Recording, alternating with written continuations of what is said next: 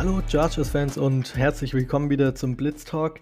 Wir sind wieder heute da für euch mit einer neuen Folge. Äh, es geht wieder über die Free Agency. Wir werden über alles reden, was bei den Chargers noch passiert ist und wir werden über die ganzen großen Moves in der AFC West reden, der mittlerweile als die große, stärkste Division in der ganzen NFL zählt. Und mit mir dabei ist natürlich wie immer heute wieder der Basti. Basti, wie geht's dir? Servus, hi. Ähm, ja, ganz, ganz gut. Frühlingsbeginn ist bei mir immer Heuschnupfenzeit, von daher ein bisschen gehandicapt, aber sonst passt alles. Und selbst? Perfekt. Ja, mir geht's auch bestens. Bei den Chargers läuft es ja immer noch ganz gut in der Offseason bisher, dann geht es einem auch gut. genau. Und, ja, wir recorden die Folge heute hier am Dienstagabend, also was noch alles bis dann, bis Donnerstag, bis die Folge rauskommt, passiert, ist leider nicht gecovert, aber wir haben auf jeden Fall das Jared Everett Signing, unser neuer Thailand One, ist gestern Abend für uns passiert. Und ja, erste Reaktion dazu, wie, wie ist das Hype-Level so in etwa? Ähm, ja, am Anfang erstmal so ein bisschen, hm, ja, weiß jetzt nicht. Ähm, gut, ist jetzt nicht so, dass ich Gronk oder irgendwas wirklich erwartet habe, aber dann noch die Zahlen gesehen, fand es im ersten Moment relativ teuer mit den 12 Millionen pro Jahr. Äh, für zwei Jahre, 6 Millionen pro Jahr. Ähm, ja, hab da mal so ein bisschen drüber geschlafen, da mal wenigstens bei, bei YouTube so die Highlights gesehen. Und man muss sagen, an sich ist es wirklich ein, ein gutes Signing, finde ich. Ähm, du wirst jünger auf der Position, du wirst besser, schon was die Drop Percentage angeht. Ähm, du wirst auf jeden mhm. Fall besser, was die Körpersprache angeht. Ähm, oh ja. Von daher, so die, dieses Ganze, wo ich echt bei, bei Jared Cook im Strahl kotzen konnte, äh, das ist weg. ähm, wie gesagt, du, du wirst jünger und das bei ungefähr gleichen Cap-Hit, von daher alles richtig gemacht. Ja, also sehe ich ähnlich. Ich finde, für 6 Millionen im Jahr, gerade wenn man den Tight-End-Markt, wie der sich diese Saison, die Offseason entwickelt hat, dass wirklich gefühlt jeder Tight-End, der einigermaßen was konnte, wurde gefranchise-tagged und äh, jeder, der einen Free Agency-Markt wirklich erreicht hat, hat einen Vertrag über 10 Millionen gefühlt bekommen. Für dafür hat Tom Telesco halt wieder abgewartet und hat einen für 6 Millionen pro Jahr jetzt bekommen, zwei Jahre 12 Millionen. Jared Everett ist noch 27 Jahre alt. Es ist deutlich jünger als Jared Cook, der wie halt 34 Jahre alt war. Ich glaube. Und ja. ja, wie du sagst, also man wird deutlich besser. Die Drop Percentage ist das Große, was raussticht. Die, äh, Jared Cook hatte 7,2% letztes Jahr gedroppt seiner Pässe, was wirklich immens hoch ist. Und nur? Jared Everett nächste Saison, letzte Saison 4,8% nur, was mhm. zumindest ein deutliches Improvement ist. Und was auch für mich raussticht, ist einfach, dass Jared Everett ist viel physischer und gerade nach dem Catch, die Yards after Catch, kann er deutlich mehr machen als äh, Jared Cook mit seinen 34 Jahren alt.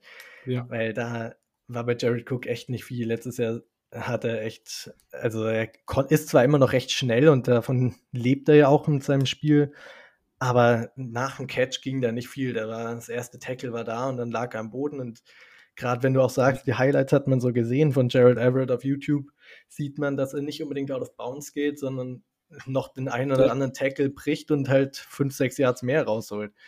Und da spielt halt auch das mit rein, was du auch ansprichst, dass er eben halt das einfach das Mindset ist ganz anders bei ihm, weil er wirklich viel mehr einfach gibt und viel mehr dahinter ist und nicht auf beim Play einfach aufgibt, sondern weiter kämpft mhm. und halt die ersten extra Yards rausholt und das sticht für mich auf jeden Fall raus und da, von daher finde ich, ist es echt ein gutes Signing.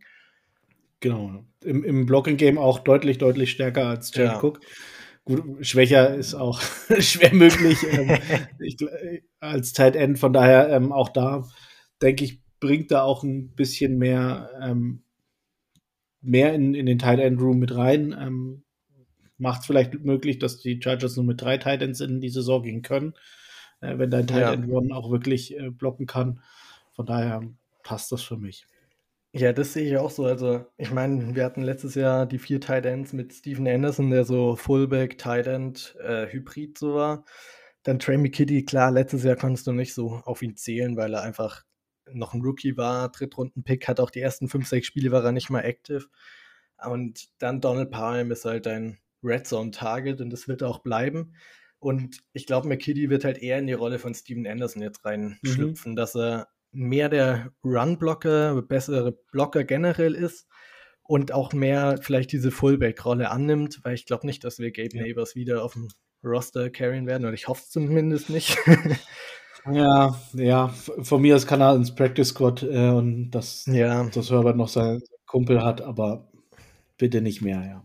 Ja, weil ich meine, der war nicht mehr active. Ich glaube, die meisten Spiele Snaps hat er generell eh nicht bekommen. Die gingen an Steven Anderson, der jetzt wahrscheinlich Free Agent wird. Ich glaube nicht unbedingt, dass sie ihn genau. zurückbringen. Hätte nichts dagegen, wenn man ihn für unter einer Million zurückbringt, aber ich glaube es mittlerweile nicht. Aber du hast jetzt wirklich einen kompletten Tight-End-Raum. So wirklich, du hast einen Veteran, den sie unbedingt mhm. wollten, mit Jared Everett.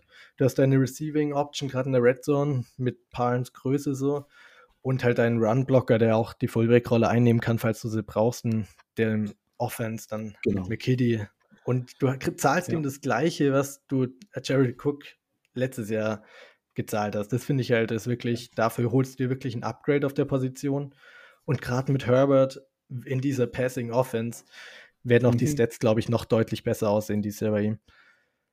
Ja, genau. Und wir hatten ja letzte Folge schon gesagt, also mit Parham und McKitty als Titan 1 und 2 in die Saison gehen, war einfach zu gefährlich. Ähm, Gerade mit der Verletzung ja. von Parham, du weißt nie, kommt er zurück auf dem Level, auf dem er war, oder holt er sich relativ schnell die nächste Gehirnerschütterung und fällt wieder lange aus und dann wäre McKitty dann Titan 1 gewesen. Von daher war es alternativlos, dass du dir noch einen Veteran holst. Ähm, mhm. Und von daher war, ja. war der richtige Move. Finde ich auch. Also ist vollkommen okay und kann man sich auch nicht groß beschweren. So.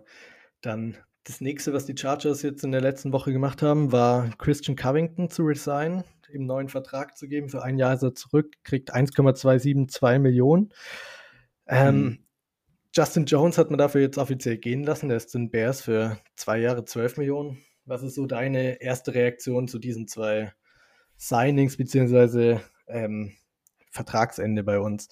Ja, ähm, ja an, an sich war es jetzt dann nach, bis auf Derwin, was glaube ich äh, der letzte Draft-Pick aus ja. dem der 2018er Klasse, der, der gegangen ist. Ähm, so viel zu Tom Telesco ähm, Draft Developed äh, Resign Philosophie, die bei ihm wirklich mehr Mythos ist als wirkliche Wahrheit. Ja. Ähm, eigentlich heftig, weil, weil die Draft-Class, ich habe neulich mal wieder ein Bild gesehen, die war echt gut. Oh ja. Da, da waren viele, viele gute dabei, aber so kommt es halt und ich hätte ihm keine 12 Millionen für zwei Jahre gezahlt. Ähm, ich denke aber, wenn, wenn er gesund bleiben wird, ähm, könnte es vielleicht wert sein. Ähm, freut mich auf jeden Fall für ihn. Fand, fand den immer ganz coolen Typen, fand, er hat da immer alles gegeben. Von daher freut es mich für ihn. Aber ich hätte es nicht gemacht und da nehme ich lieber einen äh, Christian Covington für ja, ein Zehntel, ein Fünftel. Ja, und du sprichst die, die Draft Class sprichst du ja an. Also ich meine, klar hat jetzt keine mehr auf dem Roster sozusagen. Also Casey White war, glaube ich, auch in der Draft Class, musste noch abwarten. Ob der ist immer noch Free Agent, kann immer noch sein, dass er zurückkommt. Wird uns, glaube ich, freuen. Aber äh, wenn, du, wenn der auch weg ist, klar sind die alle weg. Aber die Draft Class war trotzdem kein Verlust jetzt irgendwie, weil du hast nur Jenan Bosu, der anderswo halt einen 20 Millionen Vertrag über zwei Jahre unterschrieben hat. Du hast einen Justin Jones, der einen guten Vertrag bei den Bears bekommen hat. Und Kaiser White, wie gesagt, muss man sehen, ob er da bleibt oder ob er auch einen guten Vertrag unterschreibt. Und dann finde ich, ist es trotzdem ein Erfolg, weil du erzwingst es, wie gesagt, nicht, dass du zum Beispiel nur Chen Bosu bei dir behältst, sondern upgradest halt noch mehr. Klar ist er kein absoluter Hit jetzt gewesen für einen Second-Round-Pick, aber es war, für vier Jahre hat er das gegeben, was du gebraucht hast. Vielleicht ein bisschen zu wenig, ja. hätte ein bisschen mehr sein können, aber ja. insgesamt ganz gut. Aber du machst halt einfach die richtigen Moves, dass du jetzt Sebastian Joseph Day für fast das gleiche Geld wie ein Justin Jones holst und halt einfach upgradest und nicht deine eigenen Picks sozusagen im Haus behältst unbedingt. Auf, und damit hast du jetzt halt einen Christian Covington, hast du resigned, der hat letztes Jahr eine größere Rolle gespielt, als man gerechnet hat. Hat sie mhm. jetzt nicht überragend erfüllt, aber dafür, dass die Rolle so groß für ihn war, dafür hat man ihn auch nicht geholt, war es ganz ja. okay. Und wenn er jetzt der Defensive Tackle Nummer 4 auf dem Roster wahrscheinlich ist, wenn man noch einen vielleicht im Draft holt oder ja. noch jemanden ein bisschen größeren im Free Agency, dafür reicht es allemal. Und dafür willst du auch nicht die 6 Millionen ausgeben, die du Justin Jones zahlt, sondern bleibst da halt deutlich billiger. Also. Ja, genau. Übrigens nur rein zur Info, nochmal die Draft Class 2018, also Runde 1 Dervin James, Runde 2 Jenan Rosu, 3 Justin Jones, Runde 4 Kaiser White, Runde 5 Scott Cressenberry, der jetzt auch weg ist, kommen wir ja. gleich noch dazu. Ja, kommen wir gleich zu. Ähm, Nummer 6 äh, Dylan Cantrell, der echt irgendwie mal gute Ansätze hatte, aber zwei Jahre dauerverletzt war und dann halt äh, mhm. nicht aufgegangen ist. Und Nummer 7 oder in Runde 7 Justin Jackson. Das, ähm, ich glaube, also der hat noch nirgends gesigned, ne? Nee, bisher noch nicht. Und ich meine, jetzt mal abgesehen von Dylan Cantrell, war jeder von denen zumindest zeitweise ein guter Spieler ja. für die Chargers, hat einen guten Teil weit getragen. Ja. Gerade die ersten vier Picks waren, glaube ich, alle. Also im Nachhinein würde man sie nicht unbedingt ändern, weil man wirklich gute Produktion ja. von allen vier bekommen hat über die Jahre. Und dann sind sie halt nicht unbedingt zurück, aber dafür holt man halt fürs gleiche Geld bessere Spieler. Finde ich, kann man Tom Telesco auf jeden Fall ein bisschen Credit geben für die Draft Class, auch wenn er oft für seinen Draft kritisiert wird. Aber auch, dass man halt dann sagt, es ist, geht halt weiter. Aber was ich ein bisschen schade finde, auch an der Draft Class sieht man es ja wieder hier, dass Scott Quessenberry weggeht. Hat mhm. bei den Texans für 1,18 Millionen unterschrieben. Es tut ein bisschen weh, weil er wirklich ein guter Backup-Center war. Jedes Mal, wenn er gebraucht wurde, hat er gespielt ja. Und hat auch wirklich gute Leistungen gezeigt. Also sehe ich zumindest so, weiß nicht, ob du das anders siehst. Ja. Nee, sehe ich auch so. Ja, ähm, keine Ahnung, was, was dahinter steckt. Vielleicht äh, denkt er sich, okay, also wenn wir mal ehrlich sind, ja, er, er war ein guter Backup, aber er wäre jetzt bei uns noch zwei, drei Jahre hinter Corey Lindsley Backup geblieben und dann mhm hätten wir uns einen neuen Starting Center geholt. Äh, ich glaube nicht, dass er bei uns irgendwie die großen realistischen Chancen hatte, irgendwann mal Starter zu werden. Von daher ist er ein Schritt in die andere Richtung gegangen. Keine Ahnung, ob die Chargers ihn was angeboten haben oder nicht. Ähm, aber ich kann es ihm nicht verübeln, dass wenn er ein gleiches Angebot von Chargers hatte, dass er dann sagt, nee, meine Chance zu starten ist irgendwo anders höher. Ja, genau den gleichen Gedanken hatte ich auch. Dass, ich glaube nicht unbedingt, dass die Entscheidung, dass er gegangen ist, von der Front Office ausging, sondern eher von ihm selber. Jetzt bei den Texans spielt er in einem Team, wo auf jeden Fall, ich weiß nicht, wer da der Center ist, aber egal wer es ist, ist er auf jeden Fall nicht so gut wie Corey Lindsley, weil ja. das findet man nicht in der NFL.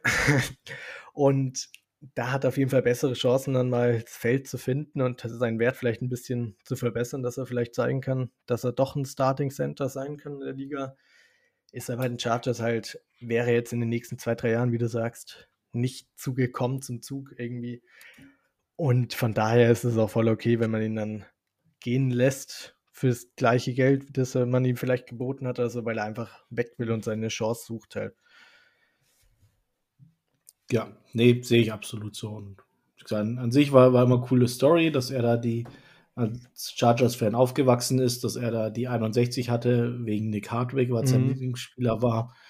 Ähm, ja. Ja, auf jeden Aber Fall. wie gesagt, wenn irgendwann ist halt da der, der, diese Cinderella-Story oder Cinderella-Story ist falsch, also die, diese Traumgedanke vom Chargers-Fan, der dann Chargers-Starter wird, das hat er ja. mal ein bisschen ausgeträumt und dann muss er halt woanders hin. Ja, auf jeden Fall. Ist halt jetzt so. Aber die Chargers haben auf jeden Fall noch jemanden geholt. Mal wieder ein bisschen Special Teams, nachdem wir letzte Woche ja die Live-Reaktion zu dem Long-Snapping-Signing gehabt haben. War es diesmal der Panther J.K. Scott, der gestern auch noch unterschrieben hat. Der Vertrag ist, glaube ich, momentan noch nicht draußen, aber vermutlich ist es einfach das Minimum, das er kriegt. Ich glaube nicht, dass die Chargers jetzt da groß hier einen Vertrag für J.K. Scott rausgeben. Ich weiß nicht, ob du viel Meinung jetzt zu einem Panther hast. Ich glaube, du bist eh recht von Staley überzeugt. ja. Nee, also ich habe da relativ wenig ähm, Emotionen. Ähm, es war klar, dass sie einen Veteran holen und einen Rookie entweder draften oder als undrafted Free Agent mit ins Training Camp nehmen und dann werden beide da ihre Chance bekommen. Von daher, ja, er ist es jetzt geworden. Keine Ahnung.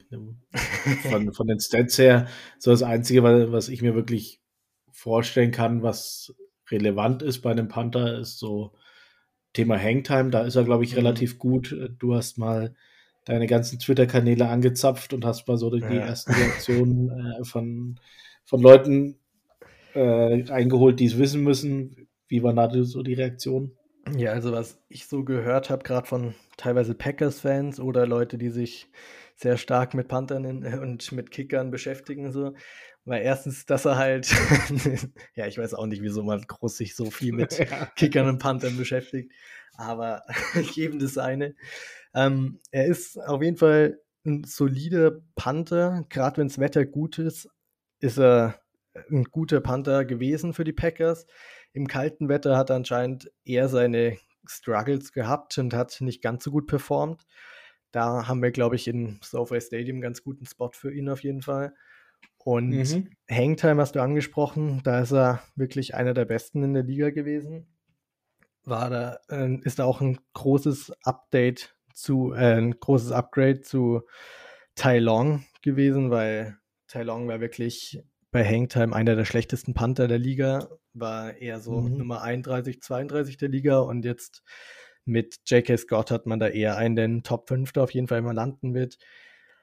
Ich glaube, sonst viel mehr gibt es da nicht zu sagen. Ist ein Panther bei einem Team, das eh nicht viel panten wird. Was ich mir auch vorstellen kann, ist einfach, dass Staley froh ist, wenn er keinen All-Pro-Panther hat, weil er dann nicht so gut rechtfertigen kann, dass er jedes Mal für geht. Aber ich glaube, so hat man eine ganz gute Zwischenlösung. Man kriegt ein kleines Upgrade über Tai Long und gerade mit dem neuen Longsnapper auch, der mittlerweile haben wir herausgefunden, war es der größte Longsnapping-Vertrag in der NFL-Geschichte.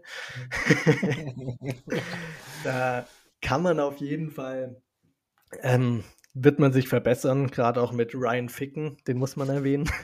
Da, muss man immer erwähnen, ja. Ja, musste sein. Aber nee, da hat man auf jeden Fall ein paar neue Special Teams Gesichter, die zumindest ein kleines Improvement geben werden. Wie viel es dann letztendlich ist, wird man sehen. Kann man glaube ich, auch nicht so jetzt. Wir sind beide keine Special Teams Experten, kann man nicht so bewerten. Nee, werde ich auch nicht mehr. Also da Spoiler an alle unsere Fans. Wenn ihr das wissen wollt, fragt jemand anderen. Mir ist es ja. Banane. ja. Ich, ich schimpf, ich schimpf drauf, wenn, wenn scheiße ist, das sehe ich, aber ob es jetzt gut oder sehr gut ist oder keine Ahnung, ist, ist mir Bombe. Muss man echt abwarten. Aber es gab ja viele Chargers-Fans, die irgendwie gesagt haben, Matt Ariza, der Panther von San Diego State, will man unbedingt vierte Runde holen oder so. Ich glaube, das ist jetzt vom Tisch ja. und das ist auch gut so, dass man da nicht unbedingt in der vierten Runde einen Panther so reacht. Ja, dafür, keine Ahnung. Jemand ja. Man, ja. man braucht ihn einfach nicht. Und also Viertrunden-Pick äh, für den Kicker, sage ich noch, ja, mhm. wenn es wirklich ein Jahr, Jahrhunderttalent ist, wobei der, den die, ich glaube, Buccaneers haben doch irgendwann mal den einen Mexikaner in der dritten Runde ah, gepickt. Wie hieß denn der nochmal? Der, der war dann, ja, der war dann auch bei uns in einem Future Contract und bei den Bears hat er mal gespielt. Ähm, nie was. Ja, eben, das geht halt genauso daneben. Und äh, hier der aus Baltimore, der äh, Tucker, war undrafted Free mhm. Agent. Mhm. Also hol dir einen am Ende. Ähm, gut von mir ist, nimm einen deiner 17 äh, Siebtrunden-Picks, die du diese Saison hast, äh, und pick dir davon ein, wenn du willst. Aber für einen Panther, einen Viertrunden-Pick, bei den ganzen Löchern, die wir noch haben, ja. keine Ahnung. Äh, Vor allem, wenn du eh keinen Second-Round-Pick hast auch. Eben, das eben. Dann brauchst du nicht mit deinem dritten Pick, den du hast, einen Panther holen. Wie gesagt, du hast es gut angesprochen. Ich könnte mir auch gut vorstellen, dass du vielleicht in der siebten Runde mit einem von den Compensatory Picks ist eh fast äh, ist eh fast äh, Richtung Undrafted Free Agents dann, dass du da dann einen holst und spätestens Undrafted Free Agent holst du einen auch, um ein bisschen Competition reinzubringen zwischen den zwei im Camp, aber viel mehr nicht und das ist dann, glaube ich, auch gut, ganz gut vom Tisch und viel mehr müssen wir, glaube ich, auch gar nicht über die Panther so groß reden. Ähm, ja. Und das waren auch so die größten Updates, die es jetzt bis hier zum Dienstagabend ähm, bei den Chargers gab. Und mhm. es gab aber viele große Signings, Trades, was auch immer in der AFC West. Ähm, und da wollen wir jetzt auch genauer drauf eingehen. Wir werden starten mit der Raiders Offseason, werden dann über die Broncos nochmal reden, wo wir den Trade von Russell Wilson ja schon in der, ich weiß nicht, welche Folge war, zweite Folge, glaube ich, haben wir das schon recht ausführlich besprochen. Aber auch, was sie sonst noch gemacht mhm. haben und dann die Chiefs zu guter Letzt, der bisherige Division Champ über die letzten Jahre. Und dann ja. werden wir euch auch noch ein Ranking von uns geben, wie wir bis jetzt, zumindest Stand jetzt, Stand nach Free Agency, ähm, die AFC West einschätzen, wer das beste Team ist und wer der letzte ist, weil ich glaube, da sind wir uns alle einig, dass alle vier auf jeden Fall um die Playoffs mitspielen werden. Und danach werden wir dann noch auf die anderen großen Free Agent Signings in der NFL eingehen, äh, die für uns nochmal ins Auge gesprungen ist. Aber wie gesagt, wir wollen anfangen mit der Raiders Free Agency das größte Signing, das sie gemacht haben, abgesehen jetzt vom Trade, den ihr, glaube ich, alle wisst, was wir meinen, da gehen wir gleich drauf ein, mhm. ist Chandler Jones, der Defensive End von den Arizona Cardinals, haben sie für drei Jahre 51 Millionen geholt, 17 Millionen pro Jahr. Chargers brauchen einen Right Tackle, oder? ja, direkt die Gegenfrage. Ähm, sie haben dafür äh, Yannick Ngakwe äh, abgegeben via Trade an mhm äh, an die Colts. Ja. Ähm, an Chandler Jones, Jones scheiden sich irgendwie immer so ein bisschen die Geister. Die einen sagen, äh, vollkommen überhyped. Äh, die anderen sagen, der wahrscheinlich äh, under, most underrated äh, Edge Rusher der NFL-Geschichte. Mhm. Die Stats letztes Jahr waren, glaube ich, auch ein bisschen irreführend, weil er im ersten Spiel, glaube ich, 5-6 gemacht hat ja. und danach wurde es ein bisschen ruhiger. Ähm, die Frage an dich, sind sie besser geworden auf Edge Rusher oder schlechter? Ja, also ich bin eher im, im Camp so, dass Chandler Jones wirklich underrated ist. Ähm, und ich glaube, im Vergleich zu Yannick Ngakwe haben sie da wirklich ein großes Upgrade gemacht. Sie haben ja auch Max Crosby einen neuen Vertrag gegeben. Ich weiß gar nicht, wie viel es waren. Auf jeden Fall über 20 Millionen pro Jahr. Es waren, warte, es waren 98,98 Millionen über vier Jahre, weil die 98 ja. hat. Ja, ach so. Ja. Ist mir gar nicht aufgefallen, ja. tatsächlich. Ja, ja, nee, man, man wird 9,898 und Ey, wenn die, die wenn die Raiders so ihre Verträge strukturieren, dann ja, ja cool. Dann werden sie wahrscheinlich Derek Carr genau die glatte 40 geben, weil er die 4 hatte und so. ja, also, Aber, du, sollten wir jetzt auch machen mit, mit Dervin James mit der neuen Nummer 3 und Justin Herbert mit der 10. Äh, wäre okay, wäre okay. Ja, aber ich meine, also sie zahlen jetzt auf Edge ähnlich wie wir wirklich zwei Spielern wirklich mhm. sehr, sehr viel Geld. Aber man muss auch sagen, ich würde nicht sagen, dass ihr Edge-Duo so gut ist wie unseres, aber es kommt schon knapp dran. Also mit Max Crosby, mhm. der hat letzte Season wirklich eine wahnsinnige Saison gespielt, muss man echt so anerkennen. Und Chandler ja. Jones ist wirklich, der ist zwar schon 32 und ich weiß nicht, ob er in drei Jahren, wenn er immer noch unter Vertrag ist, immer mhm. noch so gut ist, aber jetzt so das erste und das zweite Jahr ja. kann ich mir schon gut vorstellen, dass er wirklich einen großen Impact hat und das ja. wirklich nach unserem vielleicht das beste Edge-Duo sogar der Liga ist. Ähm, ja, die Broncos sprechen da glaube ich auch noch ein Wörtchen mit. Kommen wir schon ja, da auch noch drauf. Kommen wir noch drauf. Ähm, also ich, ich glaube auch, dass Chandler Jones die, äh, die Raiders jetzt erstmal in diesem Jahr besser gemacht hat. Mhm. Ähm, ob das in zwei, drei Jahren auch noch so ist oder ob dann äh, Gakwe der bessere gewesen wäre langfristig, ja, werden wir dann sehen. Aber ich glaube jetzt auch für, für diese Saison sind sie besser geworden mit, mit ihm definitiv. Ja. ja, was ich auch gehört habe, ich habe meinen ein Kumpel von mir als Raiders-Fan, den habe ich gefragt, was er dazu sagt. Er hat gesagt, dass Ngakwe in das Team mit dem neuen, äh, mit dem neuen Scheme, das der Defensive mhm. Coordinator spielt, ja. gar nicht wirklich so reinpasst, dass sie den eigentlich mehr oder weniger mhm. loswerden müssen, weil er auch gegen den Lauf einfach nicht gut genug ist.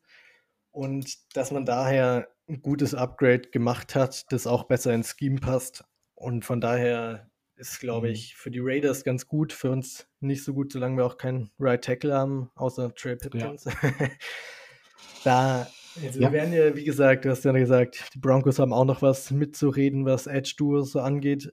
Gehen wir auf jeden Fall gleich noch drauf ein, was Chargers Right Tackle betrifft, wenn wir über die Broncos reden. Mhm. Aber genau, was dann das andere große Riesending von den Raiders, das sie gemacht haben, war, dass sie für Devontae Adams von Packers getradet haben. Ein First- mhm. und Second-Round-Pick und sie zahlen ihm für fünf Jahre 141,25 Millionen. Was ist ja. da deine Meinung? Ich glaube, du hast gesagt, du auf Twitter, du bist nicht der größte Fan so von dem Trade für die Raiders, weil viele das mhm. ja so als den besten Trade hypen. Was ist da so deine Meinung zu? Nein, ich aus den Tweet, den ich ja mal abgesetzt habe, jetzt gar nicht so sehr aus Raiders Sicht. Da, da ist er schon, ja, keine Ahnung, aber so die, diese Timeline äh, aus Green Bay muss man sich halt mal irgendwie so vor Augen halten. Also äh, Adams war quasi Free Agent. Ähm, mhm. Er wäre, ich glaube, sie waren nicht weit davon entfernt. Ich weiß es nicht, aber es gab, bestand die Möglichkeit, dass sie ihn einfach so ziehen lassen. Dann haben sie ihn getaggt, damit ihr äh, Deven Quarterback Ruhe gibt, äh, sie ihren Quarterback äh, resignen können. Und dann geben sie ihn ab für einen Erst- und einen Zweitrunden-Pick, nachdem er gesagt hat, nee, unterm Tag spiele ich nicht und das öffentlich. Also an sich, sie hätten gar nichts für ihn bekommen können, mhm. Worst Case. Und sie haben jetzt einen First- und einen Second-Round-Pick bekommen und haben ihren Quarterback dazu gebracht, äh, einen neuen Vertrag zu unterschreiben. Und das ist das ja. ist halt wahrscheinlich der, der krasseste äh, GM-Move, den ich je gesehen habe. Weil du, du ja. hättest echt mit nichts dastehen können und jetzt wurden dir ein First- und Second-Round-Pick geschenkt. Ja. Also, und also ich vom, vom Trade her an sich, die Packers hatten überhaupt nichts in der Hand irgendwie und ich verstehe nicht, warum er dann oder warum die Raiders dann einen First und einen Second Round Pick abgegeben haben. Klar, Devonta Adams ist es wert, mhm. aber ich bin mir sicher, wenn sie ein bisschen länger verhandelt hätten oder wenn Tom Telesco das verhandelt hätte, ähm, hätten sie nicht die ersten beiden Picks abgeben müssen. Und ähm, an sich, wenn ich mir ihren, ihren Kader so anschaue, sind wären die beiden Picks schon richtig wichtig für sie mhm. gewesen, um da Löcher zu stopfen, um äh, neue Defense-Spieler für ihr neues Scheme zu, zu draften. Und ähm, das können sie jetzt nicht. Der Vertrag hört sich jetzt erstmal krass an. Ähm, ich habe mir aber die Zahlen bei Spottrack angeschaut. Keine Ahnung, ob die wirklich so stimmen, aber nach denen hat Adams dieses Jahr ein Cap-Hit von 8,1 Millionen, nächstes Jahr 30 Millionen, 2024 dann 21 Millionen und dann können sie ihn relativ einfach wieder cutten. Äh, und dann hätte er 2025 und 2026 jeweils einen Cap-Hit von 40 Millionen. Also hm. ich glaube, da kann man sich auch irgendwie ausmalen, 2025, 2026 wird er nicht unter diesem Vertrag da spielen. Ähm, und so waren es dann, glaube ich, wenn, wenn du es auf die ersten drei Jahre rechnest, bist du irgendwie so bei 22 Millionen Cap-Hit und das haben sie gut verhandelt, den Vertrag. Also da kann man nichts sagen. Und ähm, Devonta Adams ist mit weitem, weitem Abstand der beste Wide Receiver der Liga. Von daher haben sie da einen absoluten Kracher geholt. Ähm, ja, es, hätten sie nicht besser machen können. Ich, oder was heißt, hätten sie nicht besser machen können? Sie haben einen der besten Spieler der NFL. Ich weiß halt nicht, ob es ihrem Kader nicht besser geholfen hätte, ähm, eher in die Breite zu investieren, anstatt in die Spitze. Ja, das ist auch so ein bisschen meine Denkweise, ehrlich gesagt. Also ich finde den Trade natürlich für die Raiders Hammer, klar, kriegst du Bonte Adams. Ich würde nicht sagen, bester Receiver unbedingt. Cooper Cup hat da bestimmt ein Wörtchen mitzureden. Aber ist auch egal. Erster oder zweitbester Receiver in der NFL. Aber du gibst einen First- und Second-Round-Pick ab und du zahlst ihm einen Haufen Geld. Klar hast du jetzt im ersten Jahr nur 8 Millionen Capit, aber da frage ich mich auch so, wieso genau aus Raiders Sicht versuchst du jetzt gerade so mehr oder weniger so ein bisschen All-In zu gehen? Ja. Du holst einen Chandler Jones, der wirklich schon älter ist, den wirst du nach zwei, drei, äh, nach zwei Jahren wirst du nicht mehr viel von dem haben. Devontae Adams ist auch schon 29, der wird auch ein bisschen, wahrscheinlich nach zwei, drei Jahren ein mhm. bisschen abnehmen. Und du gibst deinen First- und Second-Round-Pick ab und der große Capit kommt erst nach dem zweiten Jahr sozusagen. Ja. Du hast die Division, in der gerade die Chiefs sind immer noch in dem Window, wo Patrick Mahomes noch nicht diesen super Riesenvertrag eigentlich kriegt. Die Chargers sind hier mit seinem Just, äh, mit Justin Herberts Rookie-Deal gerade im All-In ein Fenster eigentlich und die Broncos haben gerade für Russell Wilson getradet. Wieso versuchst du als Raiders gerade, also ich verstehe, du willst mithalten in der Division und willst mhm. nicht 0-6 in der Division gehen, aber wieso wartest du nicht ein, zwei Jahre noch, bis die anderen sich wieder sozusagen ein bisschen beruhigt haben? Ja. Versuchst dann mal hinzugehen. Das ist wirklich so, das ja. so ein Punkt, den verstehe ich bei den Raiders gerade einfach nicht so ganz, wieso sie das versuchen. Also die zwei Signings ja. oder Trade und Signing finde ich super für sie. Das Team macht es deutlich, deutlich besser und sie werden auch in der AFC West ein Wörtchen mitreden. Mhm. Aber irgendwie so richtig verstehe ich ja. diese Moves nicht langfristig betrachtet. Vor allem willst du, Derek ja. Carr ist wahrscheinlich auch jetzt gerade in Verhandlungen, dass er diese Offseason vielleicht noch mhm. an die 40 mhm. Millionen kriegt. Ja, ja, denke ich auch. Ja, und genau, dann, dann, wird er wahrscheinlich dieses Jahr noch einen relativ moderaten Capit wieder haben und nächstes Jahr, wenn genau. du Adams äh, 30 zahlst, zahlst du auch noch K 40 und dann bist du bei den beiden schon bei. Und wie gesagt, ich finde, ihr Kader hat wirklich große Lücken. Mhm. Ähm, an sich die, die komplette Defense bis auf äh, die Edge Rusher sind für mich jetzt so meh. Und sie, sie haben jetzt noch ähm, äh, den Corner aus äh, von den Colts. Genau, ja, genau Trade ähm, für Ngakwe. Ja, keine Ahnung, der, der haut mich jetzt auch nicht vom Hocker. Ähm, dann haben sie noch äh, Bilal Nichols und ein paar andere geholt. Ja, Jakob Johnson, wow, äh, sie haben den Fullback. den ähm, Deutschen. ja, genau, Kyler Fackrell. Ja, das, äh, ich glaube, äh, das hat uns alle ein bisschen äh, beruhigt, dass das der Edge 3, 3 bei ihnen sein wird.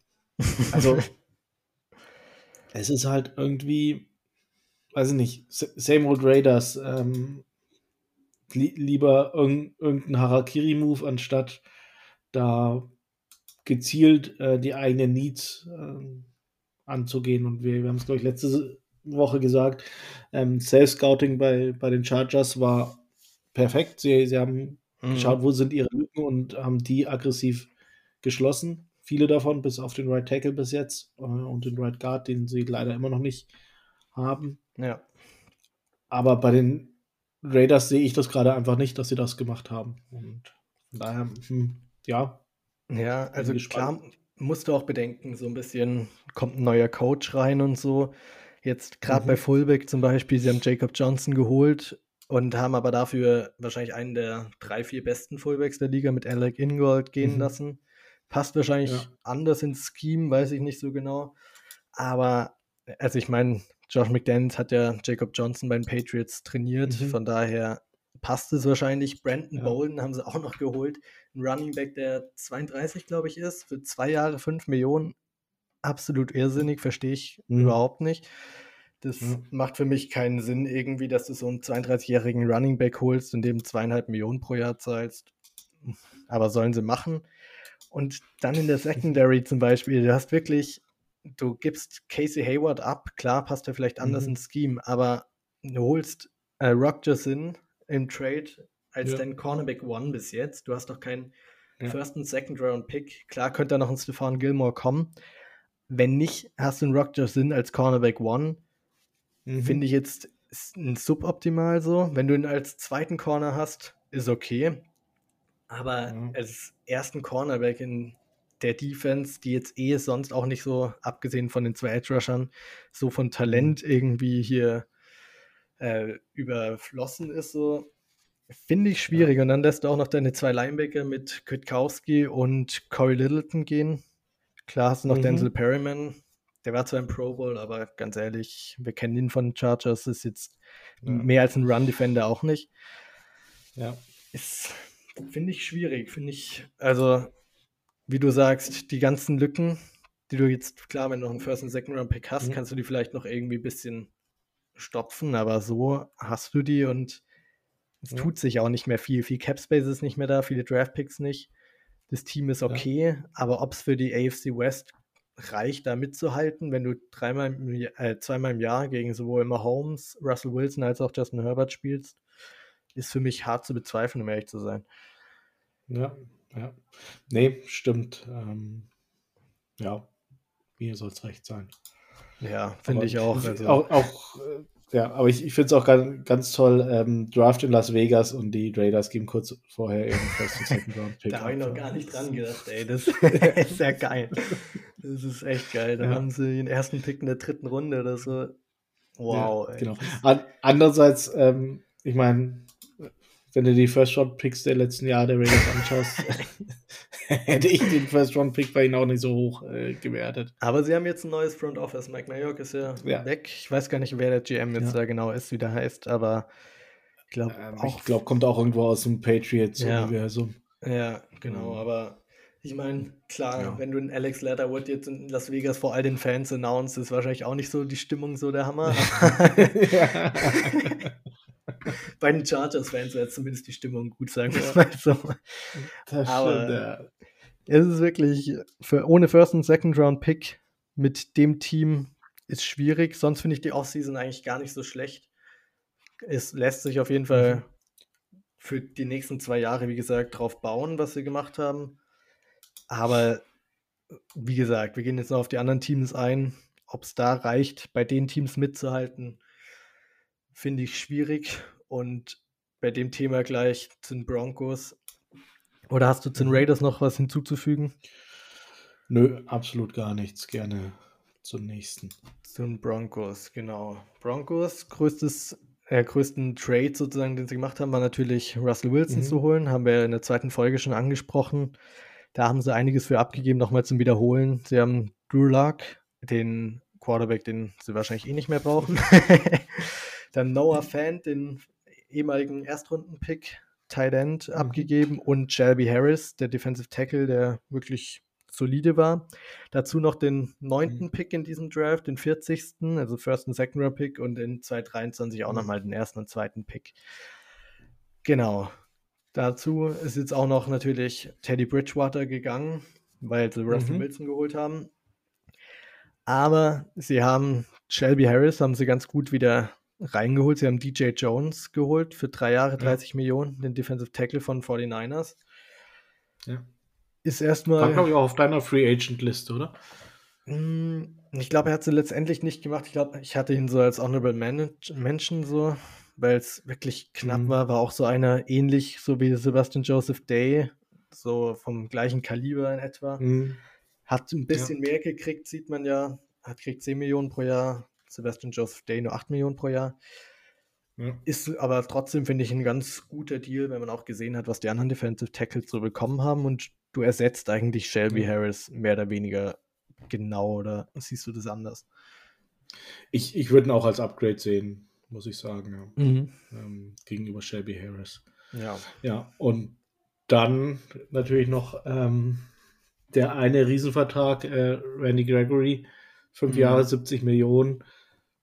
Ja, hätte ich jetzt nicht gebraucht in der AFC West, muss ich sagen.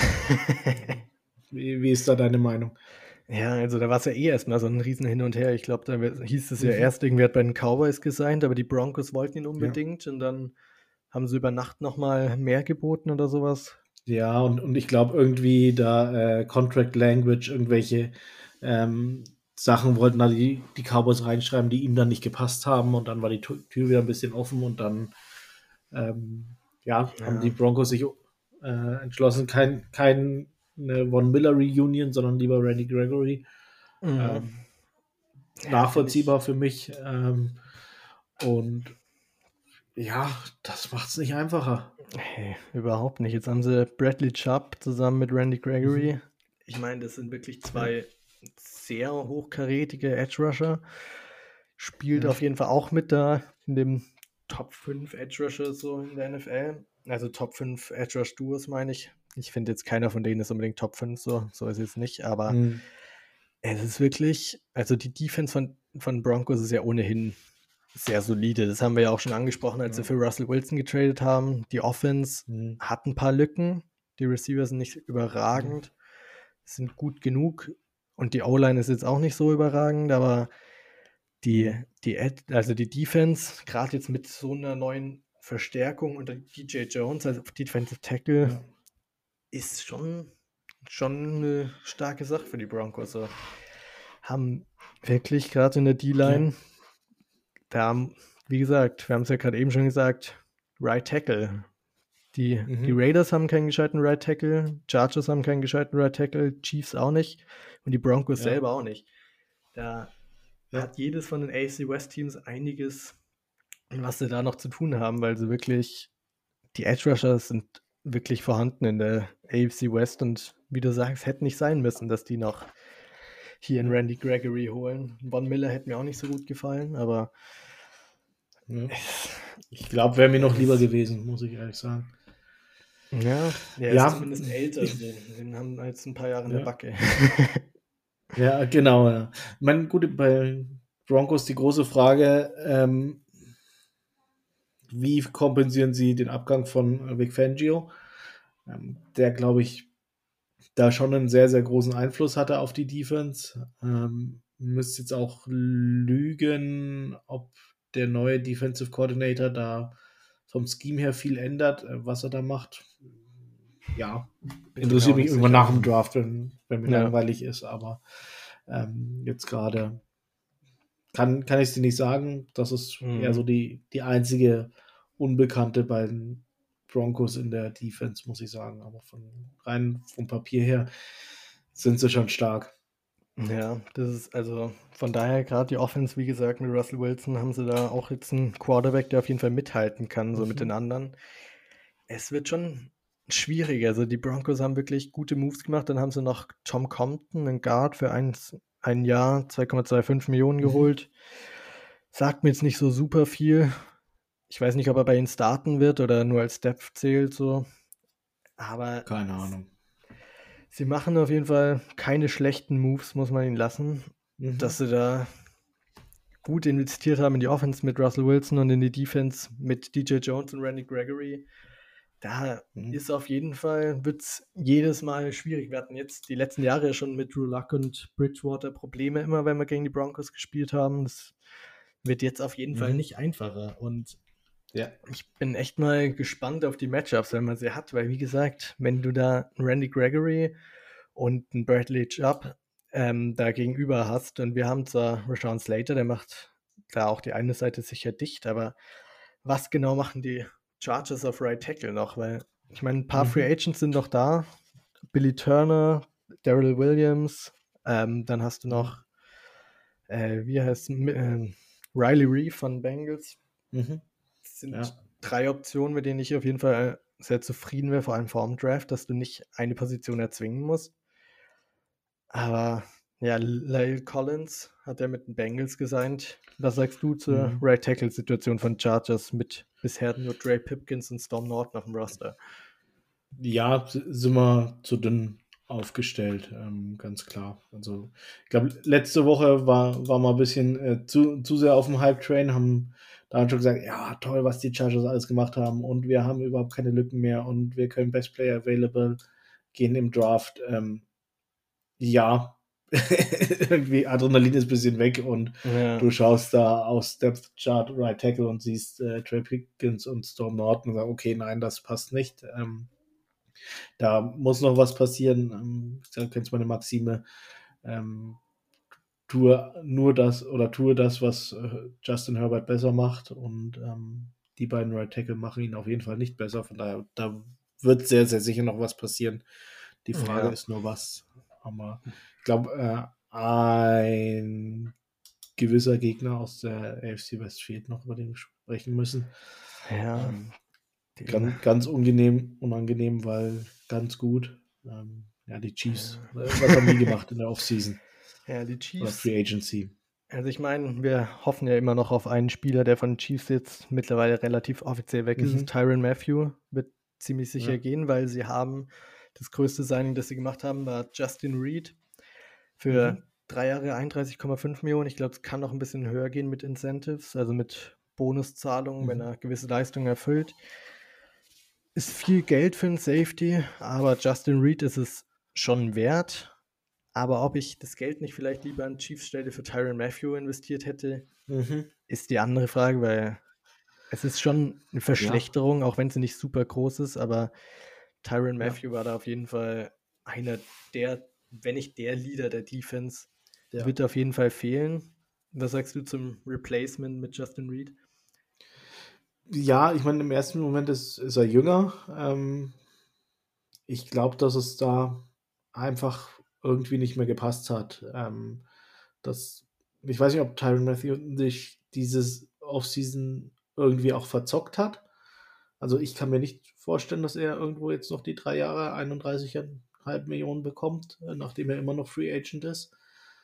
Ähm, und dann musst du dich schon fragen, okay, wenn, wenn die Chiefs ihn dann vielleicht irgendwie auch für 7, 8, 9, na 7 ist schon sehr, sehr unwahrscheinlich, aber 8, 9 äh, vielleicht äh, bekommen hätten, warum sie den Move gemacht haben, weil der Honey Badger hat die Defense da zusammengehalten. Der, der hat äh, richtig viele Picks geholt. Der hat ganz viele Themen ausgebügelt von seinen mit, äh, Mitspielern. Das macht die Defense auf jeden Fall schlechter. Dazu noch äh, Jadarius Ward abgegeben. Eigentlich ihren besten Corner. Ja. Puh, also die Defense ist bestimmt nicht besser geworden in dieser Offseason. Mhm. Das ist wirklich, also wir haben ja bei den anderen zwei Teams, Broncos und Raiders, haben wir groß drüber geredet, wie viele Verstärkungen reinkamen. Mhm. Chiefs ist auf jeden Fall mehr rausgegangen, als wieder reingekommen ist. Weil klar, Justin Reed ist gut und der ersetzt vielleicht mhm. ein bisschen Tyron Matthew. Jadarius Ward weiß ich jetzt nicht, wer den ersetzen soll bei denen. Ja. Da haben sie auch noch keine Anzeichen gemacht, dass sie da groß was machen. Und ja. da also die Defense, die war ja eh in den letzten Jahren eher die Schwachstelle natürlich. Klar hast du in der mhm. Offense genügend Superstars, die das zusammenhalten und auch ausgleichen können, aber du hast halt wirklich Tyron Matthew verloren, hast Justin Reed jetzt geholt, aber Jadarius Ward hast du nicht ersetzt. Vielleicht kommt auch noch ein Stefan Gilmer, man weiß es nicht. Aber bis dahin ist ja. wirklich in der Secondary nicht mehr viel da. Und genau. das wird auf jeden Fall wehtun. Natürlich haben sie wieder mal in die Offense investiert, haben Juju Smith Schuster geholt. Um, haben aber auch natürlich Byron Pringle, mhm. ihren Wide Receiver 2 letztes Jahr, Wide mhm. Receiver 3, bin mir nicht sicher. Ja, aber weiß nicht, ob es Nicole Hartman war, keine Ahnung, ehrlich gesagt. Ja. ja. Haben sie verloren, mit Juju ausgeglichen. Mhm. Was bei Juju mir aufgefallen ist, ich weiß auch nicht, ob das stimmt, aber laut Spotrack hat er, glaube ich, nur einen Cap-Hit von 3 mhm. Millionen oder sowas. Ja. Und das beim Einjahresvertrag, wo es eigentlich nicht mehr irgendwie danach kommt, so finde ich. Ja, wobei ich glaube, er kann da bis auf 10 Millionen hochgehen. Ähm, von daher, ja. Aber ich meine, ich glaube, die ganze NFL hat Angst vor äh, Jujus TikTok, dazu noch mit, mit äh, Baby Mahomes. Oh ja, mit Jackson Mahomes, das ist der Hammer. Ja, es, es wird eklig. Ähm, aber ich denke jetzt gerade vom Papier her war, war das ein ganz wichtiges Zeichen, das sie machen mussten, wo, wo sie sagen, okay, mhm. wir brauchen noch äh, die dritte wirkliche Anspielstation neben Tyreek Hill und äh, Travis Kelsey. Ich glaube, da, das haben sie letztes Jahr gemerkt, dass die beiden einfach einer zu wenig waren und ähm, von daher haben sie da nachgelegt, war glaube ich auch noch einer ihrer höchsten Prios. Dazu haben sie noch ihren Left Tackle, haben sie glaube ich getaggt, gefranchise taggt, wenn ich es ja. richtig im Kopf habe. Ja, Orlando ähm, Brown. Genau, Orlando Brown. Von daher die Offensive ist definitiv nicht schlechter geworden. Äh, die Defensive denke ich schon, aber die Offensive ist nochmal ein Stück stärker geworden und das wird interessant. Stärke, muss ich ehrlich sagen, war ja also minimal vielleicht. Ich bin ehrlich gesagt nicht der größte Juju-Fan. Für den Vertrag, für den sie ihn bekommen haben, ist es ein super Deal. Mhm. Ob er so viel besser ist als ein Byron Pringle, bin ich mir ehrlich gesagt nicht sicher. Vielleicht nee. bin ich da recht alleine mit meiner Meinung, aber ich finde, der, ich meine, als er AB nicht mehr auf der anderen Seite hatte bei den mhm. Steelers, hat er ganz schön stark abgenommen und hat nicht mehr ja, irgendwie klar. gezeigt, dass er klar. so dieser super Wide Receiver 2 ist. Mhm. Klar hat er jetzt wieder Tyreek Hill und Travis Kelsey, ja, das nimmt wieder ein das bisschen ist Druck. es halt. Ja. Aber ich bin mir nicht sicher und bin auf jeden Fall froh, dass wir ihn nicht gesigned haben, weil auf das ganze mhm. Off-Field-Zeug bei ihm ja. hätte ich nicht so Lust gehabt. Ja, wäre wär mit äh, Tom Telesco niemals passiert, ja. ja. Nee, also ich, ich stimme dir schon zu, dass du sagst, okay, der, der ist jetzt sicherlich kein, kein guter Wide Receiver One, aber wie du schon sagst, ähm, irgendwie zwischen Kelsey und Hill ist er halt derjenige, der da ähm, oder der, der von diesen beiden Receivern oder Receiver und Tight End enorm profitieren wird und andererseits auch mal Holmes sehr von ihm profitieren wird, äh, dass Tyreek Hill schon irgendwie 40 Yards weiter hinten ist und äh, Kelsey an, an 5 Yards steht und äh, empfängerbereit ist und dazwischen hatten sie da im letzten Jahr keinen. Ähm, ja, bin ja. ich der Meinung. Und den haben sie jetzt. Und von daher das stimmt denke ich schon, Fall. dass sie besser geworden sind, offensiv. Und ich meine, die Chiefs haben im Gegensatz zu den Raiders und den Broncos, haben sie noch ihren First-Round-Pick und den mhm. Second-Round-Pick, soweit ich weiß auch. Ein, ja, gut, sie picken an Nummer 30. Ja, klar. Von daher, es, es wird sicherlich kein Lockdown-Corner werden oder ähm, Starting Right Tackle oder irgendwas. Aber klar, sie haben den Erstrunden-Pick noch.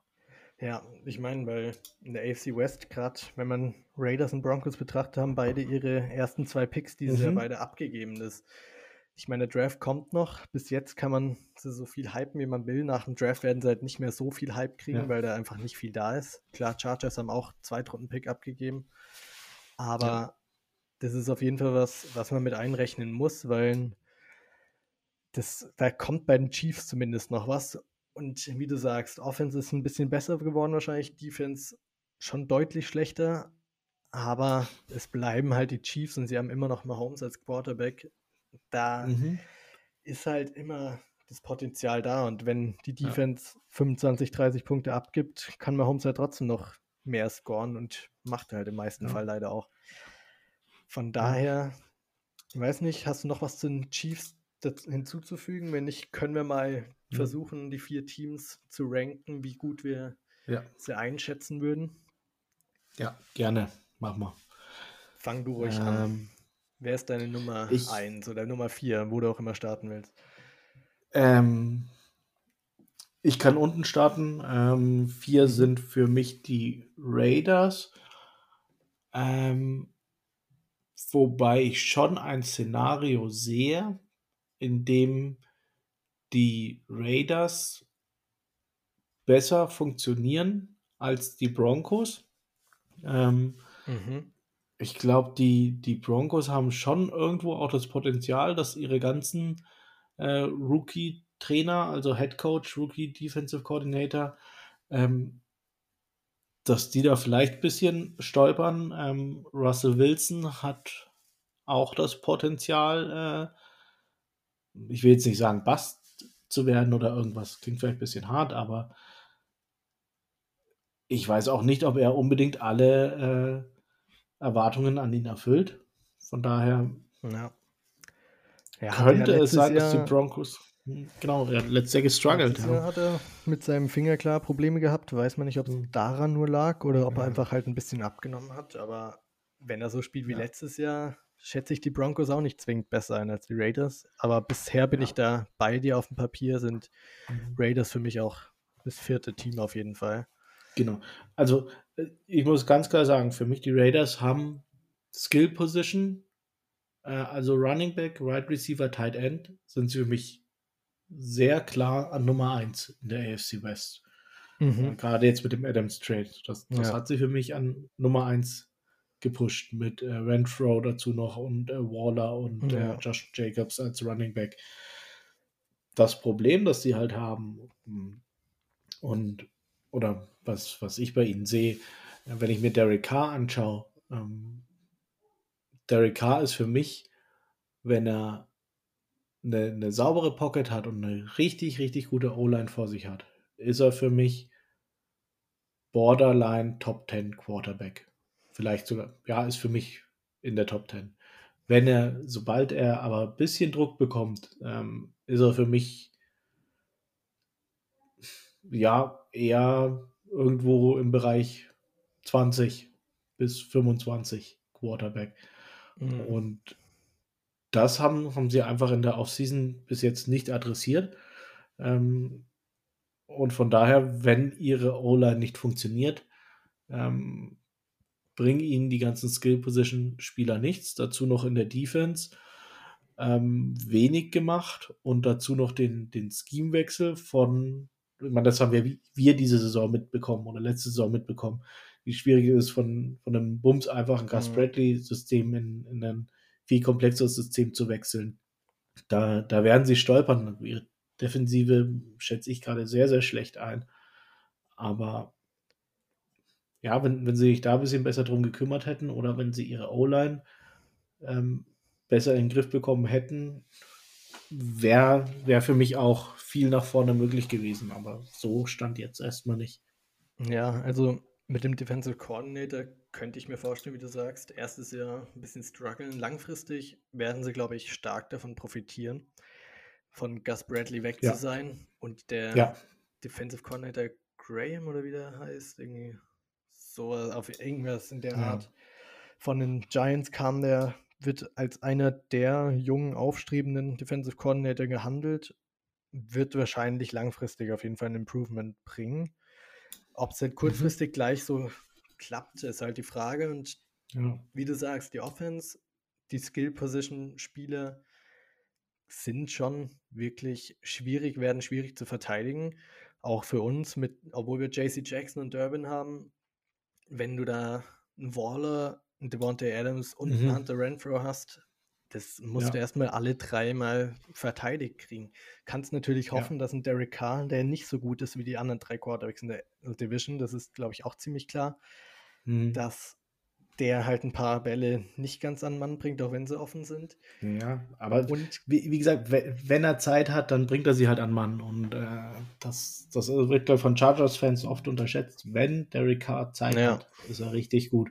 Ähm, ich meine, wir, wir haben jetzt mit der schlechten O-Line und unserem Pass-Rush haben Mhm. wir ein sehr gutes Rezept, dass er keine Zeit bekommen wird. Von daher mache ich mir jetzt nicht so viele Ja. Sorgen. Aber ähm, wenn er die Zeit bekommt, dann kann er deine Defense auseinandernehmen, gerade mit diesen Ja. Skill-Position-Spielern. auf jeden Fall. Also da muss man auf jeden Fall aufpassen. Trotzdem schätzen wir in beide die Raiders Mhm. als schlechtestes Team ein. Und du hast, glaube ich, vorhin schon angesprochen, dass auf Nummer drei für dich die Broncos kommen. Bin ich da richtig? Mhm, ja, ja.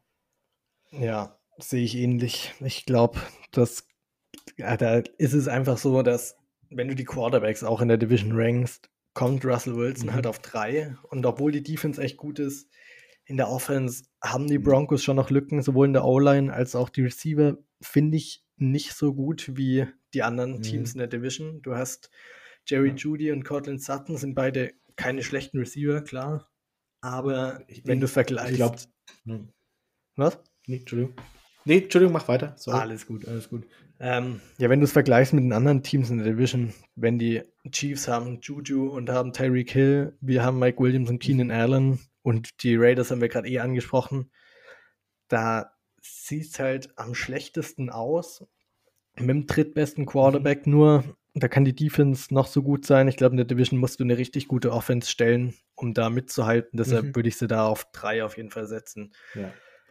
ja, genau. Also, ich glaube auch, Jerry Judy hat, glaube ich, letztes Jahr überhaupt keinen Touchdown gefangen. Ja, Kann das sein? ja, das stimmt. Hef heftig. Ähm, ja, die Saison davor irgendwie auch schon, habe ich noch unser Spiel äh, gegen die Broncos im Kopf, wo er, glaube ich, äh, fünf Drop Passes Oh, ja. hatte. Also bei dem wird es auch langsam mal Zeit, dass, dass er die Kurve kriegt, weil sonst, ähm, ja, steht er auch ganz fett Bast irgendwann mal drüber. Ähm, Ich, Mhm. ich sage nicht, dass er jetzt schon einer ist, aber er muss jetzt mal irgendwie zeigen, warum er First Round Pick war. Ja. Und deinen Und- anderen First-Round-Pick, den du in die Offense investiert hast, Noah Fant, hast du im Trade für Russell Wilson abgegeben. Das wird dir auch Ja. fehlen, auf jeden Fall. Genau, und das, das wirst du schmerzlich merken. Und ich glaube schon, man hat es ja vorhin angesprochen, durch den Abgang von äh, Vic Fangio wird die Defense auf jeden Fall nicht besser. Ich würde sogar davon ausgehen, dass sie schlechter werden könnte. Ähm, ja, schwierig. Mhm. Schwierig. Ja. Wie gesagt, je, je mehr ich über Russell Wilson nachdenke, desto mehr sehe ich da halt auch einen Quarterback, der seinen Zenit vielleicht schon überschritten haben könnte. Ich weiß es nicht. Das Kann sein, muss Kann- nicht sein. ja, ja Da- genau. Es Kann auch nur sein, dass, dass da äh, Pete Carroll einfach in den letzten Jahren auch ganz viel für getan hat, um ihn möglichst schlecht auszusehen mit seiner mhm. Devise äh, Run, Run, Run und äh, dann noch ein Run und ähm, weiß ich nicht, vielleicht in der zweiten Halbzeit kann man mal versuchen, Ball einmal zu passen. Ja. Ähm, ich glaube, das wird sich ändern diese Saison.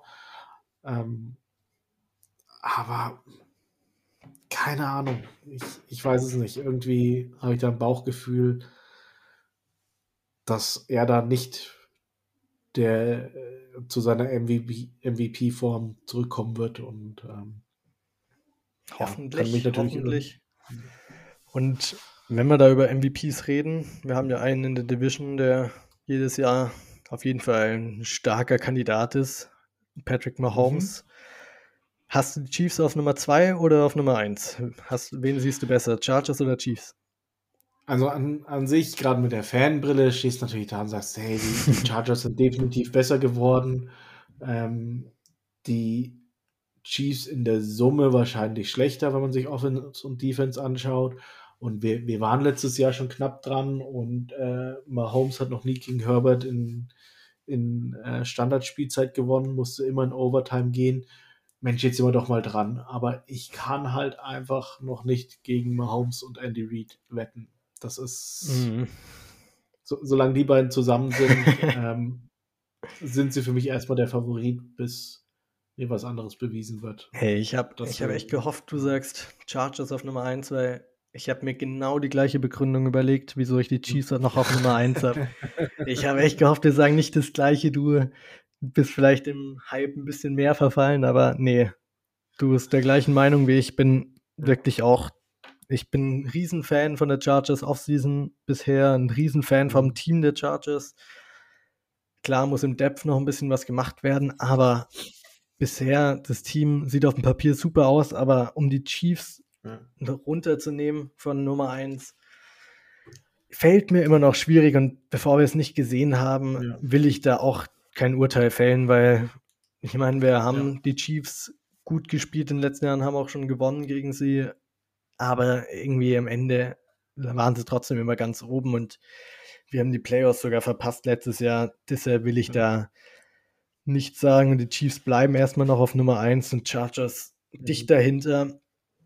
Aber als Nummer 2 in der AFC West kannst du gut in die Playoffs kommen. Aber großes Aber. Ich habe mir mal echt, ich glaube, wir haben die ganzen Free Agency Moves alle gesehen und wir haben es auch auf Twitter mhm. recht stark gesagt. Alle guten Spieler gehen in die AFC und ja. das, die Teams, ich habe es mir mal so rausgeschrieben, so grob, dass ich so grob das einordnen kann. Du hast die Chargers, klar, Chiefs, Raiders, Broncos, alle in der Division sind alles Playoff-Kandidaten. Dann hast du in der AFC North hast du die Browns, die haben Deshaun Watson geholt, reden wir gleich nochmal ganz kurz drüber. Oder können es auch jetzt kurz ansprechen, eigentlich. Sean Watson für drei First-Round-Picks. Ja. Ein Riesenvertrag.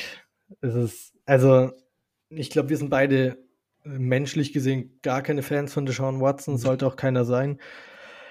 Aber dass die Browns da so einen Move machen, muss nicht sein, vor allem wenn man sieht, wie der Vertrag konstruiert ist, dass wenn er dieses Jahr noch suspendiert werden sollte, verlieren sie nur eine Million oder der Sean Watson nur eine Million und dafür kriegt er danach gefühlt ja. jedes Jahr 60 oder so.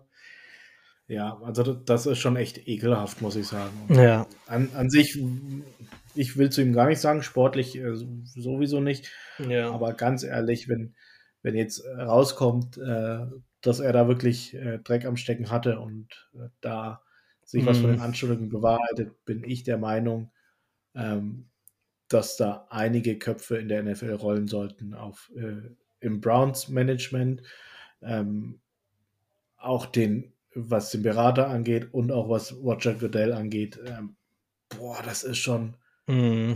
das ist schon heftig, ihm jetzt in der Situation 230 Millionen Dollar zu garantieren. Ja. Das ist wirklich. Aber davon nur eine Million im, im ersten Jahr, damit er dann äh, später oder damit es dann eben nicht zu Kürzungen kommt. Das, das ist echt eklig.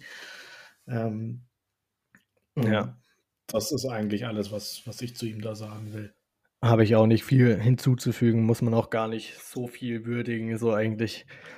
Und von daher, Aber was man sportlich halt sagen muss, die Browns mit Deshaun Watson sind auf jeden Fall ein starker Playoff-Kandidat, wenn nicht sogar mehr. Haben ein super Team. Dann aber in der AFC North, die ist fast genauso stark wie die AFC West, bis auf ein Team. Ähm, mhm. Da kommen nämlich noch die Ravens mit Lamar Jackson, auch ein ehemaliger MVP, immer noch eine Top-Quarterbacks in der NFL. Auch ein super Team immer, sind immer ein starker Playoff-Contender. Die Bengals waren letztes Jahr im Super Bowl, haben Lale Collins jetzt noch geholt und ihre O-Line generell sehr stark verstärkt. Ist ein ja. super Move gewesen, Collins zu holen. Und sie sind wirklich sind eins der Top-Teams in der AFC, in der AFC. Kann man auf keinen Fall auszählen. Dann hast du noch die Bills, die letztes Jahr das Hammer-Playoff-Spiel gegen die Chiefs hatten mit Josh Allen. Super mhm. Team. Die Titans sind jedes Jahr auch in der AFC South das Team vielleicht. Dann hast du noch die mhm. Colts, die jetzt gerade für Matt Ryan getradet haben. Du sagst schon so, hm, ja. die sind das andere Team noch. Da hast du auch zwei richtig starke Teams, die aus der Division kommen. Und dann aus der AFC East kommen trotzdem noch Dolphins und Patriots, die beide auch ein gutes Team sich bauen und mhm. auch sehr viel Playoff-Potenzial auf jeden Fall haben. Und die Steelers kannst du auch nie rausziehen. Selbst mit Mitch Trubisky, die Defense hat sie letztes Jahr auch in die Playoffs getragen, auch wenn Big Ben, ja. naja. Ja. Ja, ähm, nee, aber Mike Tomlin noch, noch nie äh, unter 500 in der Saison gewesen. Also immer mehr Spiele ja. gewonnen als verloren. In jeder einzelnen Saison. Das ist wirklich krass. Da ist. Und das, das ist ja für mich eine der beeindruckendsten Statistiken, die, die je da gehört habe. Das ist, ich finde es richtig heftig. Ja, aber dann hast du halt wirklich jetzt die Teams, die ich bis jetzt mhm. aufgezählt habe, das waren 13 Stück. 13 Teams, ja. die wirklich alle die du dir sehr gut in den Playoffs vorstellen könntest. Also ich mhm. kann mir jetzt die Steelers nicht super gut in Playoffs vorstellen. Dolphins und Patriots vielleicht auch nicht so krass, aber der Rest, dann bist ja. du immer noch bei zehn Teams für sieben Spots und die drei musst du auch auf jeden Fall mit reinzählen. Da ja. wird es gerade in der AFC West, wenn du halt jedes Mal dir die Spiele ein bisschen klaust, weil du jede Woche gegen Super Competition mhm. spielst, das genau. wird kein leichter Weg, da kann dein Team noch so gut sein. Ja, Genau, und wenn du dir gerade die AFC South anschaust mit den Texans und den Jaguars, dann weißt du, dass die Colts und die Titans schon mal vier Siege sicher haben. Ja. Gut, das haben wir bei den Texans gestern, äh, letzte Saison auch gedacht, dass wir da sicher gewinnen, aber das sind halt die, die einfachen Spiele, die wir, von denen haben. wir nur ganz, ganz wenige die Saison haben. Ähm, ja. Ähm, ja, auch AFC East, ja, Jets haben viel gemacht, äh, lustiges Zeug gemacht. Ähm, aber sind für mich trotzdem klarer Vierter. Ähm, deswegen mhm. haben da die, die, Dolphins und die Patriots auch schon mal gute Chancen, da zwei Spiele zu holen. Relativ ja. einfach. Ähm, ich glaube auch, dass die Ravens äh, zwei Siege gegen die Steelers holen werden, genauso wie die Bengals. Und das haben wir in, in unserer Division nicht. Dazu noch äh, die vier Spiele gegen die NFC West. Ähm, mit das ist auch nicht leicht. Rams und 49ers. Ähm, gut, Seahawks sind jetzt wieder ein anderes Thema. Mhm. Cardinals, keine Ahnung. Schwierig zu bespielen, auf jeden Fall. Ist kein geschenkter Sieg auf jeden Fall. Ja. Da, genau, das, ja, also, puh, es ist in der AFC, ist, ist schon echt eng. Und wie, wie du sagst, da haben viele Mannschaften viel Geld investiert und äh, haben viele Hoffnungen. Ja. Und es ist jetzt schon klar, dass äh, da einige Teams dabei sind, die in dieser Saison ihre gesteckten Ziele definitiv nicht erreichen werden und die da bitterböse enttäuscht sein werden. Von ja. daher bei einem Hype, den wir jetzt gerade um, um, die Chargers immer haben und auch aufbauen und auch zurecht haben, ein Stück mhm. weit. Es ist halt äh, wirklich ein, äh, ja, kein, kein, definitiv kein Schneckenrennen in der AFC. Und, ja. Ähm, auch wenn du so viele richtige Moves machst wie die Chargers, du kannst hinten runterfallen. Ja, genauso sehe ich das auch. Da hast du ein, zwei Verletzungen irgendwie zu irgendwelchen guten Spielern und schon ja. sieht, hast du halt drei, vier Spiele gegen richtig gute Teams, weil du jede Woche gegen gute Teams spielst, die du verlierst und dann bist du halt schon ja. gar nicht mehr irgendwie groß um, also spielst gar nicht mehr so groß um die Playoffs mit, kommt auf an, wann in der Saison das passiert. Und ja. wir sagen es die ganze Zeit, wir haben ein wirklich gutes Team, aber es sind halt auch viele, viele andere gute Teams da und jedes Team ist genauso hyped über sein, sein Team, jede Fans wie wir. So, deshalb ja. wird es richtig schwierig, gerade wenn du auch noch zwei Signings oder Trades beziehungsweise dich ansprechen will, sind die Bills haben noch Von Miller geholt, hat mhm. auch in Playoffs ja. bewiesen, wie gut er noch sein kann, verbessern sich da stark und die Colts haben für Matt Ryan getradet, der auch ein Upgrade über Carson Wentz ist, würde ich mal mhm. behaupten, mhm. oder wie siehst du das? Ja, ja, definitiv. Also ähm, ja, an, an sich mit Ryan oder die, die Colts sind für mich bisher der einer der Gewinner in diesem äh, Quarterback-Karussell oder Quarterback-Domino. Ähm, sicherlich auch die, die Broncos ähm, dazu erwähnen, ganz vorne mit, mit Russell Wilson, wenn ich da meine leichten Zweifel habe, aber Matt Ryan ist definitiv ein Upgrade und ansonsten ist, ist ihr Team schon relativ komplett ähm, gerade mit Taylor als Running Back. Ähm, ja, muss er eben nicht kom komplett den, jedes ja. Spiel mit seinem Arm entscheiden. Ähm, das kann auch die ja, Defense voll. oder sein Running Back machen. Äh, und ja, ich, ich finde es spannend. Ich schätze die Colts schon relativ stark ein. Ähm, ja, sind, sind sie besser als die Titans? Knapp. Ich, ich traue mich da gerade mhm. kein, keine Festlegung. Vielleicht äh, sieht es nach dem Draft nochmal anders aus. Ja. Ich glaube, die Colts haben auch wieder keinen First-Round-Pick. Ähm, ja, abwarten. Aber ich glaube, sie haben, ich, gut, ich weiß nicht, was der Cap-Hit von Matt Ryan ist, aber sie hatten davor auf jeden Fall noch relativ viel Cap-Space. Also sie könnten sie wahrscheinlich auch noch. Zahlen. Ich glaube, beim Matt Ryan zahlen die Falcons noch das meiste tatsächlich. Sie zahlen, mhm. glaube nur so 25 Millionen dieses Jahr, was für einen Quarterback ja. relativ okay ist in den Zeiten zurzeit. Ja. Ja, aber vor allem, weil, weil ja auch die äh, Washington Commanders äh, den vollen Vertrag von Carson Wentz übernommen haben. Ja, und einige Picks dagelassen haben. ja. ja, heftig. Ja, es wird wirklich, ja. also man kann sich, glaube ich, wirklich auf jedes Spiel freuen äh, für die Chargers, mhm. weil jedes Spiel sehr anschaulich wird, aber es wird auf jeden Fall nicht angenehm, der, der Spielplan und auch die anderen Teams da zu beobachten. Da wird halt wirklich jeder Sieg wird zählen und ich sehe schon jetzt kommen irgendwie, dass im Laufe der Saison irgendwann in der AFC West die Teams alle so ein paar Spiele schon verloren haben, weil man gegeneinander mhm. spielt. Die Titans ja. marschieren da durch die AFC South durch und dann sagt wieder irgendjemand, dass die Titans das beste Team der AFC sind. Ja. Wenn ich ja. das dann schon wieder höre, ey, da.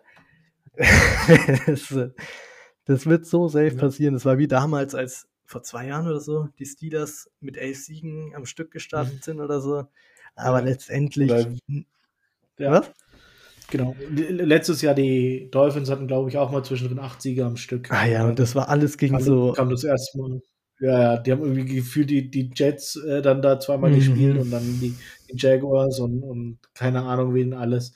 Und dann irgendwann kam der erste ordentliche Gegner und dann ja. war es wieder aus. Bei den Broncos war es auch so am Anfang letzter Saison. Ich weiß noch, die haben, glaube ich, die Jets, Giants und Jaguars gespielt, die ersten drei Spiele. Und ja jeder hat sie gehypt als Super Bowl-Favoriten, weil sie drei Spiele im Stück gewonnen haben. Mhm. Ey, wenn, da muss man echt aufpassen nächstes Jahr, dass man da schaut, gegen wen die Teams spielen und dass man dann den Rekord auch richtig einordnet. Aber am Ende kommt es halt auf die Siege drauf an, ob du es schaffst oder nicht. Und wir können nur hoffen, dass die Chargers es halt schaffen werden. Und wir haben noch einiges in der Offseason zu diskutieren.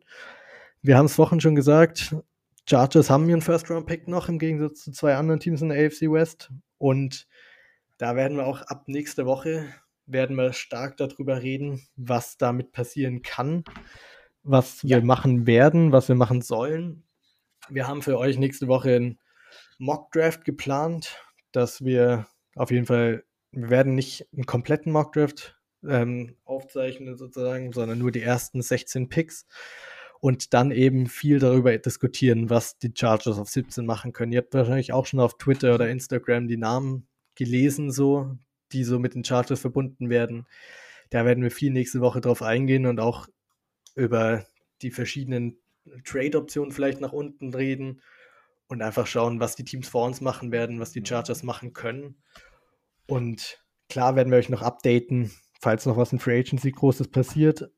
Aber wir freuen uns auf jeden Fall schon stark auf den Draft weil die Chargers ja. eben den 17. Pick haben. Und letztes Mal, als wir den 17. Pick haben, ich glaube, erinnert sich jeder noch dran, da ist Schönes passiert.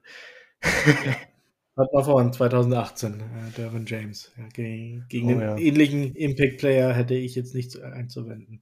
Genau. Nee, Draft nee. Season beginnt jetzt auch hier am, am Podcast, am Blitz Talk offiziell. Ähm, ja. Ich glaube, ich habe schon gefühlt 50 Mock Drafts gemacht, wenn nicht 100. wie es bei dir ist. Aber immer so, jetzt, komm, jetzt habe gerade nichts zu tun, bevor jetzt ja, irgendwo bei, bei Insta rumscroll, mache ich mal schnell einen Mock Draft. Ja, klar. Das wird. Ja. Wird auch spaßig, die Draft-Season. Wir haben einiges für euch geplant und wir freuen uns, wenn ihr dabei seid, auf Twitter mit interagiert, vielleicht eure Meinung dazu, zu den jeweiligen Mock-Drafts oder zu unseren Meinungen ein bisschen kommentiert. Und ja, wir freuen uns schon auf nächste Woche dann. Wir sind auf Twitter als at German Blitztalk zu finden, auf Instagram auch. Und der Sebastian ist at Hortinho151, mittlerweile sitzt. und ich, ich bin at Germany Chargers und die Folge hat auch wieder mega Spaß gemacht. Hoffentlich konnten wir euch einen guten Einblick über die ganze AFC West geben. Und nächste Woche dann Draft Season. In dem Sinne von uns beiden, Bold Up. Bold Up.